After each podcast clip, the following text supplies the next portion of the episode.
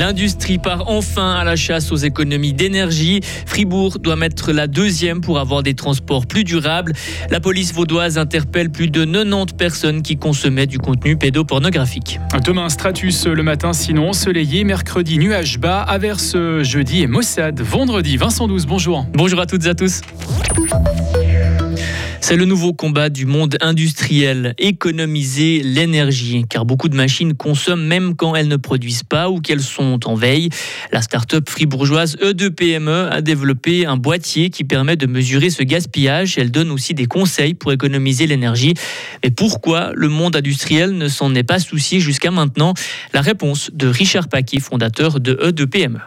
C'est vrai que bah, l'énergie, bah, c'était quelque chose de très bon marché. Hein. Dans l'industrie, c'était pas rare effectivement de négocier à 5 centimes son kilowattheure. Et c'était quelque chose d'omniprésent. Hein. Vous branchez à la prise, bah, ça s'allume. On a quasiment plus connu de, coupures de courant euh, ces dernières décennies, ce qui était plus fréquent quand, j'étais enfant ou comme ça. Donc on, a effectivement un sentiment d'énergie infinie et infiniment disponible. Certaines entreprises fribourgeoises prennent les devants car économiser de l'énergie, c'est économiser de l'argent. Moran Construction, Gruyère, a reçu l'aide de la start-up. Elle a fait des mesures sur la machine la plus énergivore.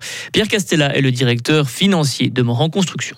Sur la base des chiffres qu'on a pu analyser tout à l'heure, il semblerait que cette machine-là consomme à elle seule 4% de notre consommation annuelle, donc c'est pas négligeable. Donc euh, c'est euh, intéressant de pouvoir faire des économies déjà sur une seule machine, euh, sachant qu'on est en train de monitorer d'autres machines dans d'autres secteurs. L'idée c'est de voir aussi si dans d'autres secteurs de l'entreprise et sur d'autres machines, il y a aussi les mêmes potentiels de rationalisation. Le potentiel d'économie de cette machine est de 35%, soit environ 7000 kWh. Cela équivaut à un gain de 1400 francs par année. Augmenter le nombre de voitures électriques, favoriser les véhicules légers avec un système de bonus ou encore développer le covoiturage. Le canton de Fribourg a encore beaucoup à faire pour diminuer les émissions de CO2 dans le secteur des transports. Les Shifters, une association qui travaille pour décarboner l'économie, viennent de publier un rapport sur la mobilité au niveau suisse et fribourgeois. Philippe de Oliveira Villaca est un des co-auteurs du rapport. Il nous donne son avis sur les mesures mises en place par le canton de Fribourg. On voit que la stratégie de développement ferroviaire est axée avant tout sur sur une augmentation des cadences des lignes de train déjà existantes. Donc, c'est pas sur le fait d'installer bien plus d'infrastructures pour augmenter drastiquement l'offre actuelle. Donc, ça, c'est quand même quelque chose qui est un peu problématique. On pourrait faire le même constat sur le plan sectoriel vélo, hein, où quelques infrastructures sont lancées aujourd'hui, mais d'après le plan du canton, il faudrait encore installer plus de 200 km de pistes cyclables sur le sol du canton. Donc, on peut quand même dire que le canton va sur la bonne voie, mais il serait tout de même temps de passer à la deuxième, si vous me permettez ce jeu de. Les shifters estiment que la part des véhicules électriques devrait atteindre 20% d'ici 2030 dans le canton.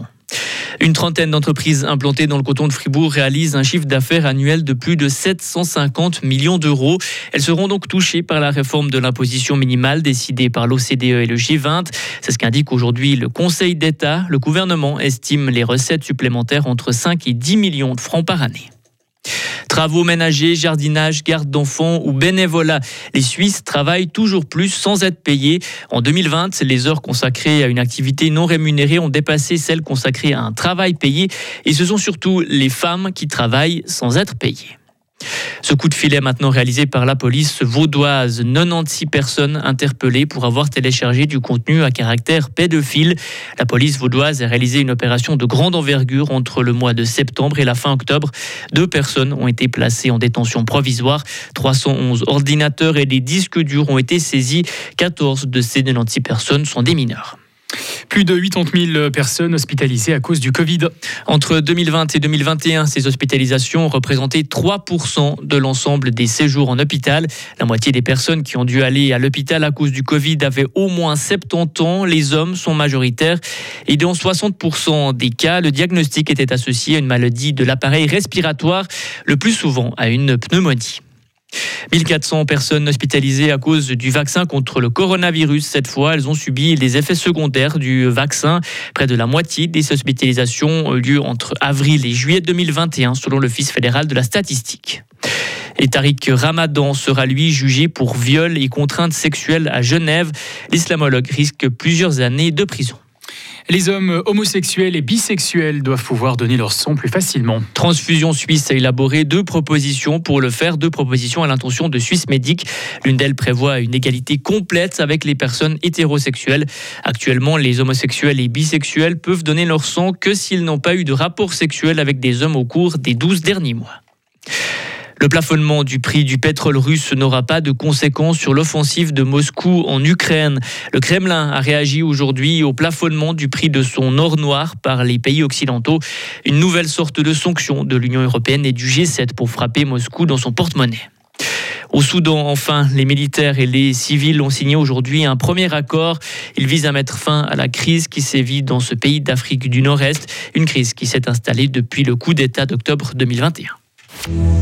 Retrouvez toute l'info sur frappe et frappe.ch.